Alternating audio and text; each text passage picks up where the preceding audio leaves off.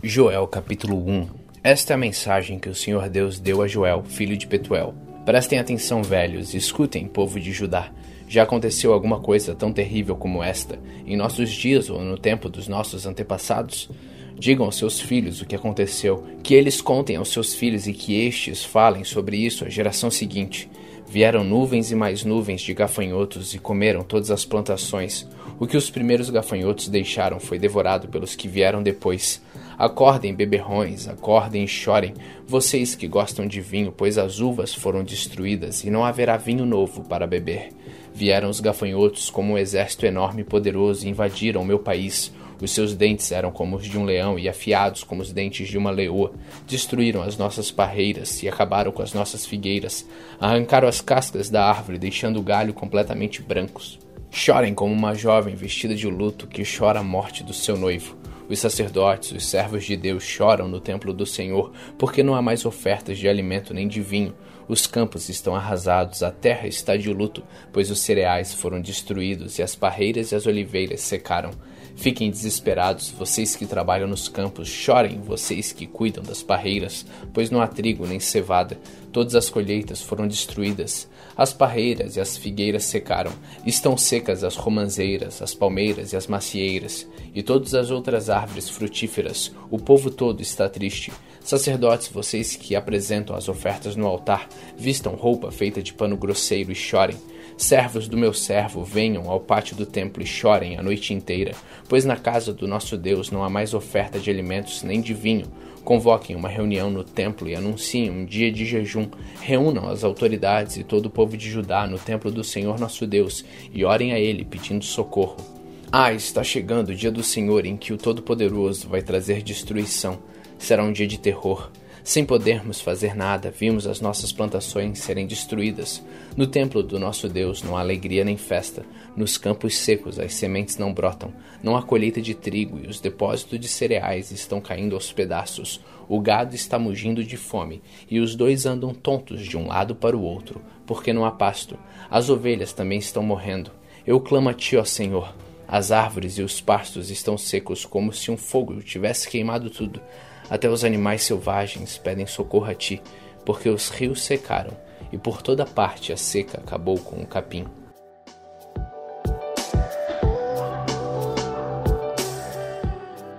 Joel capítulo 2 Toquem as cornetas no Monte Sião, deem um grito de alarme no monte de Deus. Trema de medo o povo de Judá, pois está chegando o dia do Senhor. Será um dia de escuridão e trevas, um dia de nuvens negras. Os gafanhotos avançam como um exército enorme e poderoso, como uma nuvem escura que cobre as montanhas. Nunca houve uma coisa assim no passado, e no futuro nunca mais haverá. Eles devoraram tudo como se fossem fogo, como fogo que queima e destrói. Antes de chegarem à terra é como um paraíso, mas depois de passarem ela parece um deserto. Os gafanhotos acabam com tudo. Eles parecem cavalos e correm como cavalos de guerra, vêm saltando no alto das montanhas, fazendo barulho como carros de guerra, como galhos secos estalando no fogo. São como um exército enorme posto em ordem de combate. Eles vão avançando e todo mundo treme. Todos ficam pálidos de medo. Eles atacam como soldados valentes, correm, sobem pelos muros e continuam sempre avançando marcham em linha reta e não empurram uns aos outros, pois cada um segue o seu caminho. Marcham sempre em frente e não há armas que possam fazê-los parar. Eles atacam a cidade, sobem pelas paredes das casas e entram pelas janelas como ladrões. Avançam sem parar e a terra treme, o céu estremece, o sol e a lua se escurecem, as estrelas deixam de brilhar. À frente do seu exército, o Senhor dá ordens em alta voz. O exército é enorme e os soldados são valentes. Como é terrível o dia do Senhor! Quem poderá suportá-lo? O Senhor Deus diz: Mas agora voltem para mim com todo o coração, jejuando, chorando e se lamentando. Em sinal de arrependimento, não rasguem as roupas, mas sim o coração. Voltem para o Senhor nosso Deus, pois Ele é bondoso e misericordioso, é paciente e muito amoroso, e está sempre pronto a mudar de ideia e não castigar. Talvez o Senhor nosso Deus mude de ideia e abençoe o seu povo, dando-lhe boas colheitas. Então vocês poderão apresentar a Deus ofertas de alimento e de vinho. Toquem as trombetas no Monte Sião, anunciem um dia santo de jejum e convoquem o povo para se reunir no templo. Reúnam todo o povo e mandem que eles se purifiquem que venham todos, velhos e crianças, e até as criancinhas de peito, que os recém-casados saiam de casa e venham ao templo também. E vocês, sacerdotes, que no pátio do templo servem a Deus, o Senhor, chorem e façam esta oração. Ó Deus, não castigue o teu povo, não nos humilhe diante dos outros povos, para que eles não caçoem de nós e perguntem: onde está o Deus de vocês?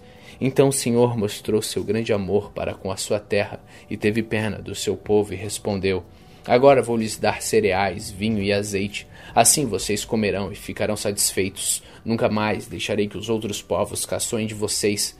Exortarei para longe de vocês a praga de gafanhotos que vem do norte e os jogarei no deserto. Os gafanhotos que vêm na frente serão jogados no Mar Morto e os que vêm atrás cairão no Mar Mediterrâneo. Os gafanhotos mortos aos montões vão apodrecer e cheirar mal. Eu vou fazer grandes coisas. Alegrem-se, ó campos, e não tenham medo Pois eu, Senhor, fiz grandes coisas. Animais selvagens, não fiquem com medo, pois o capim vai ficar verde, e as árvores darão frutas, e haverá muito figo e muita uva. Alegrem-se, moradores de Jerusalém, pois eu, Senhor, o Deus de vocês, fiz essas grandes coisas. Eu lhes dei chuvas no tempo certo, as do outono e as da primavera, muita chuva, como no passado. A colheita de trigo será boa, e haverá muito vinho e muito azeite. Devolverei tudo que vocês perderam quando eu mandei as enormes nuvens de gafanhotos, que como exércitos destruíram as colheitas. Vocês terão comida até não querer mais e louvarão o Senhor seu Deus, que derramou tantas bênçãos sobre vocês, e o meu povo nunca mais será humilhado. Vocês ficarão sabendo que eu estou com vocês, saberão que eu, o Senhor, sou o seu Deus, e que não há nenhum outro Deus, e o meu povo nunca mais será humilhado.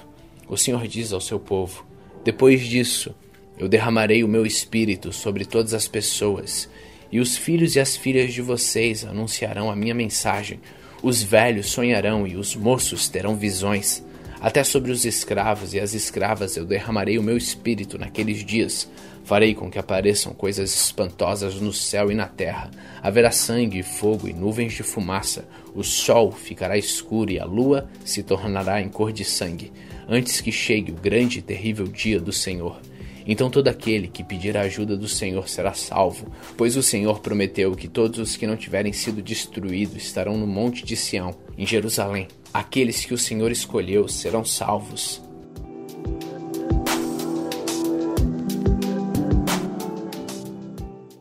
Joel capítulo 3 O Senhor Deus diz: Naquele tempo farei com que o povo de Jerusalém e de Judá prospere de novo então ajuntarei os povos de todos os países e os levarei para o vale de Josafá, e ali os julgarei. Eu farei isso por causa das maldades que praticaram contra o povo de Israel, o meu povo escolhido.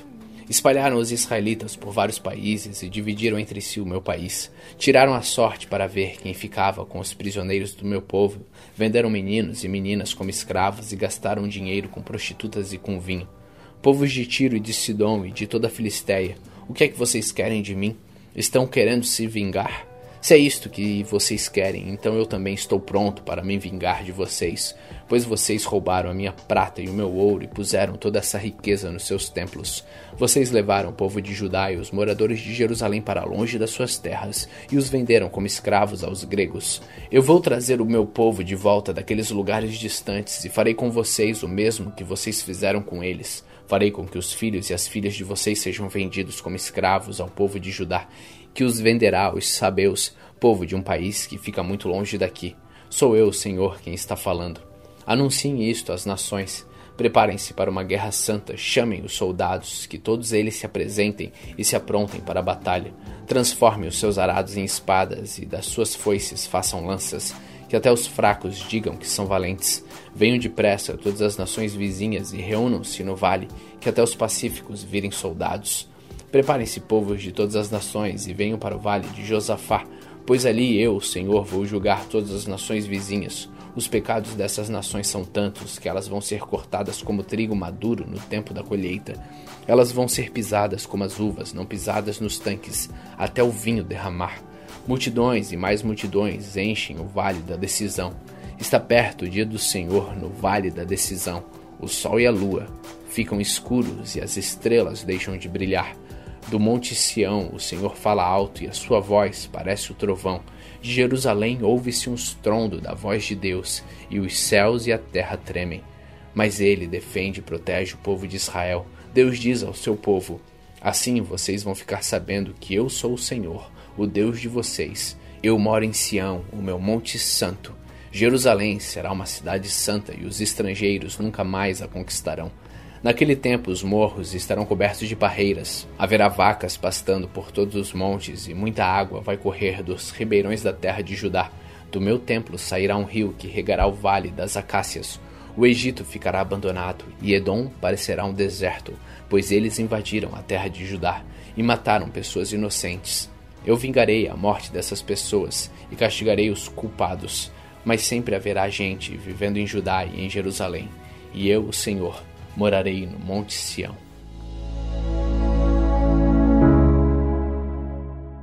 Hoje, no dia 350 de nossa leitura, terminamos o livro de Joel. Continue faminto, continue humilde.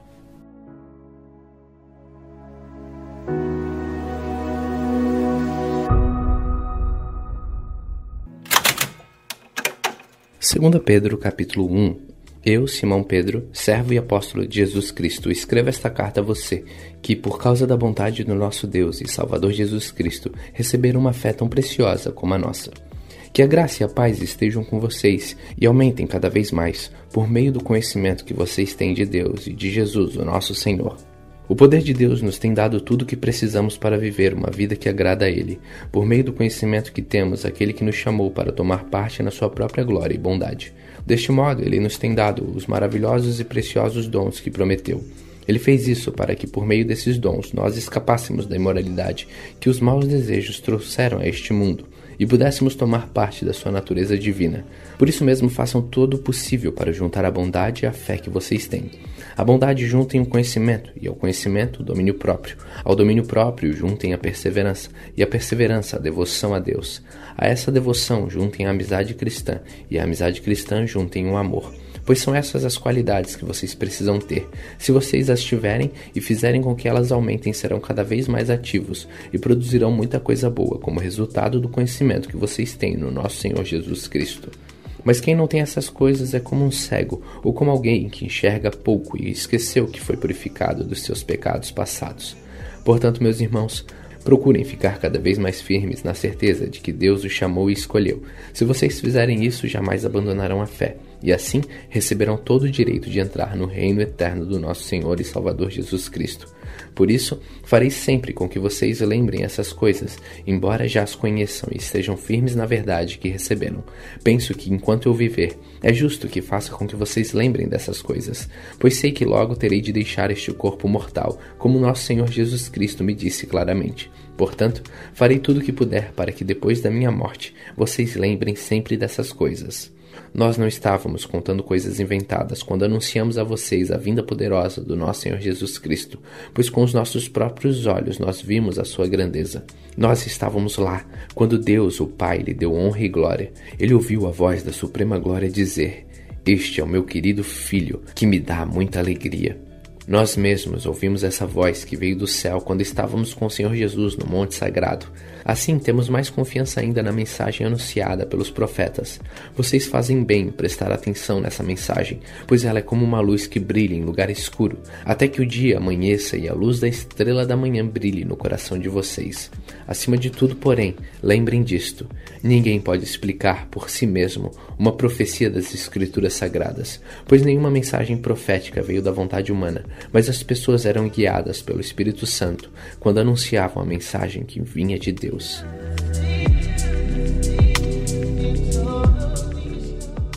Segunda Pedro capítulo 2 no passado apareceram falsos profetas no meio do povo, e assim também vão aparecer falsos mestres entre vocês. Eles ensinarão doutrinas destruidoras e falsas e rejeitarão o mestre que os salvou, e isso fará com que caia sobre eles uma rápida destruição. Mesmo assim, muita gente vai imitar a vida imoral deles, e por causa desses falsos mestres, muitas pessoas vão falar mal do caminho da verdade. Em sua ambição pelo dinheiro, esses falsos mestres vão explorar vocês, contando histórias inventadas. Mas faz muito tempo em que o juiz está alerta e o destruidor deles está bem acordado, pois Deus não deixou escapar os anjos que pecaram, mas os jogou no inferno e os deixou presos com correntes na escuridão, esperando o dia do julgamento. Deus não deixou escapar o mundo antigo, mas trouxe o dilúvio sobre o mundo dos que não queriam saber de Deus. A única pessoa que ele salvou foi Noé, que anunciou que todos deviam obedecer a Deus. E Deus também salvou mais outras sete pessoas. Deus condenou as cidades de Sodoma e Gomorra, destruindo-as com fogo, como exemplo do que vai acontecer com os que não querem saber dele. Ele salvou Ló, um homem bom, que estava aflito porque conhecia a vida daquela gente imoral. Todos os dias esse homem bom que vivia entre eles ficava muito agoniado ao ver e ouvir as coisas más que aquela gente fazia. Tudo isso nos mostra que o Senhor sabe como livrar das aflições as pessoas dedicadas a Ele e também sabe como guardar os maus debaixo do castigo para o dia do julgamento. Ele castigará especialmente os que seguem os seus próprios desejos imorais e desprezam a autoridade dele. Esses falsos mestres são atrevidos e orgulhosos. Eles não têm nenhum respeito pelos gloriosos seres celestiais e os insultam. Ora, até mesmo os anjos, sendo muito mais fortes e poderosos do que esses falsos mestres, não os acusam com insultos na presença do Senhor. Mas esses homens agem por instinto, como animais selvagens que nascem para serem caçados e mortos. Eles xingam aquilo que não entendem, por tudo isso eles serão destruídos como animais selvagens, e pagarão com sofrimento o sofrimento que causaram aos outros. Eles têm prazer em satisfazer em pleno dia os seus desejos imorais. Quando se reúnem com vocês, são uma vergonha e um escândalo, divertindo-se o tempo tempo todo com seus modos enganosos. Não podem ver uma mulher sem a desejarem, e o seu apetite pelo pecado nunca fica satisfeito. Enganam as pessoas fracas e só pensam em ganhar dinheiro. Eles estão debaixo da maldição de Deus. Andam perdidos porque se desviaram do caminho certo. Seguem um caminho de Balaão, filho de Beor, que cobiçou o dinheiro que ia receber fazendo mal e foi repreendido por causa do seu pecado, pois uma jumenta falou com voz humana e acabou com as loucuras do profeta. Esses falsos mestres são como poços sem água e como nuvens levadas pelo vento. Deus reservou para eles um lugar na mais profunda escuridão. Eles dizem coisas orgulhosas e loucas e com seus desejos impuros e imorais enganam as pessoas que estão quase escapando daqueles que vivem no erro. Prometeram liberdade a essas pessoas, mas eles mesmos são escravos de hábitos imorais, pois cada pessoa é escrava daquilo que a domina. Portanto, aqueles que chegaram a conhecer o nosso Senhor e Salvador Jesus Cristo e que escaparam das imoralidades do mundo, mas depois foram agarrados e dominados por elas, ficam no fim em pior situação do que no começo. Pois teria sido muito melhor que eles nunca tivessem conhecido o caminho certo de que, depois de o conhecerem, voltarem atrás e se afastarem do mandamento sagrado que receberam. O que aconteceu a essas pessoas prova que são verdadeiros estes ditados. O cachorro volta para o seu próprio vômito e a porca lavada volta a rolar na lama.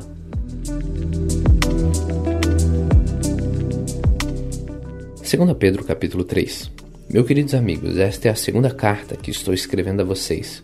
Nessas duas cartas procuro despertar pensamentos puros na mente de vocês, fazendo com que lembrem dessas coisas. Quero que lembrem das palavras ditas há muito tempo pelos santos profetas e do mandamento do nosso Senhor e Salvador que foi dado a vocês por meio dos apóstolos que anunciam o Evangelho a vocês. Primeiro vocês precisam saber que nos últimos dias vão aparecer homens dominados pelas suas próprias paixões. Eles vão zombar de vocês, dizendo: Ele prometeu vir, não foi? Onde está ele? Os nossos pais morreram e tudo continua do mesmo jeito que era desde a criação do mundo. Estes zombadores esquecem de propósito que há muito tempo Deus deu uma ordem: os céus e a terra foram criados. Esquecem que a terra foi formada da água e do meio da água, e que também pela água do dilúvio o mundo antigo foi destruído. Mas os céus e a terra que agora existem estão sendo guardados pela mesma ordem de Deus, a fim de serem destruídos pelo fogo. Estão sendo guardados para o dia do julgamento e da destruição dos que não querem saber de Deus. Meus queridos amigos, não esqueçam disto. Para o Senhor, um dia é como mil anos, e mil anos como um dia.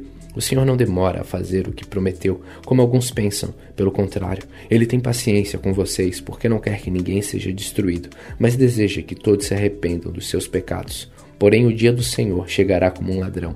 Naquele dia, os céus vão desaparecer com um barulho espantoso, e tudo que há no universo será queimado, e a terra e tudo que existe nela vão sumir. Sabendo que tudo isso vai ser destruído assim, então que tipo de gente vocês precisam ser? A vida de vocês deve ser agradável a Deus e dedicada a Ele. Esperem a vinda do dia de Deus e façam o possível para que venha logo.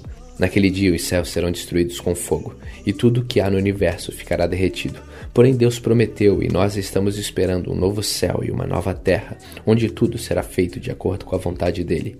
Por isso, meus amigos, enquanto vocês esperam aquele dia, façam o possível para estar em paz com Deus, sem mancha, sem culpa diante dele. Lembrem que a paciência do nosso Senhor é uma oportunidade para vocês serem salvos, pois o nosso querido irmão Paulo, com a sabedoria que Deus lhe deu, escreveu a vocês sobre esse assunto. E foi isso mesmo que ele disse em todas as suas cartas quando escreveu a respeito disso. Nas cartas dele há algumas coisas difíceis de entender, que os ignorantes e os fracos na fé explicam de maneira errada, como fazem também com outras partes das Escrituras Sagradas, e assim eles causam a sua própria destruição. Mas vocês, meus amigos, já sabem disso. Portanto, tomem cuidado para não serem levados pelos erros das pessoas imorais e para não caírem da sua posição segura. Porém, continuem a crescer na graça e no conhecimento do nosso Senhor e Salvador, Jesus Cristo. Glória a Ele, agora e para sempre. Amém. Hoje, no dia 350 de nossa leitura, terminamos pela segunda vez nesse ano, 2 Pedro. Continue faminto. Continue humilde.